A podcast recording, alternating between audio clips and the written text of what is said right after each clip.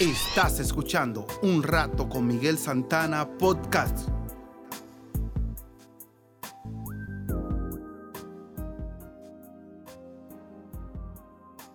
La reflexión de hoy se titula Las preguntas del pequeño camello.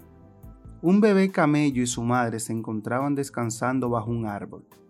Entonces el pequeño preguntó a su mamá, ¿por qué los camellos tenemos joroba? La mamá camello pensó en un momento y respondió, nosotros somos animales del desierto, por eso tenemos una joroba para almacenar agua y poder sobrevivir en medio del calor. El pequeño animal pensó un rato en la respuesta y luego dijo, ¿por qué nuestras piernas son tan largas? La madre respondió, son para caminar mejor en el desierto. Después de un rato, el bebé volvió a preguntar, ¿por qué nuestras pestañas son tan largas? A veces siento que me estorban la visión. Ella respondió, esas enormes pestañas protegen tus ojos de la arena del desierto cuando el viento sopla. El pequeño pensó y pensó y luego dijo, ya veo, entonces si la joroba es para almacenar agua cuando estamos en el desierto, las piernas largas son para caminar mejor en el desierto y las enormes pestañas son para protegernos de la arena del desierto.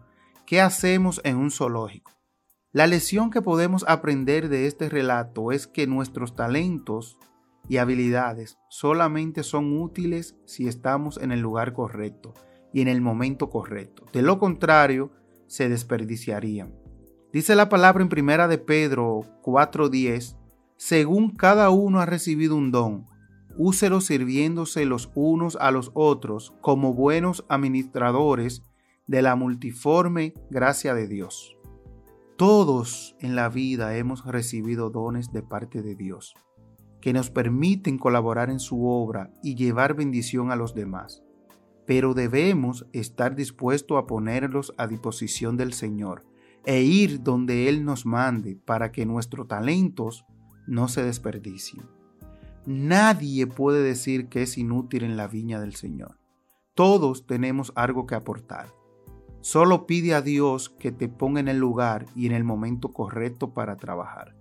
Gracias a Huellas Divinas por este escrito y gracias por sintonizar una vez más un rato con Miguel Santana Podcast. Hasta el próximo.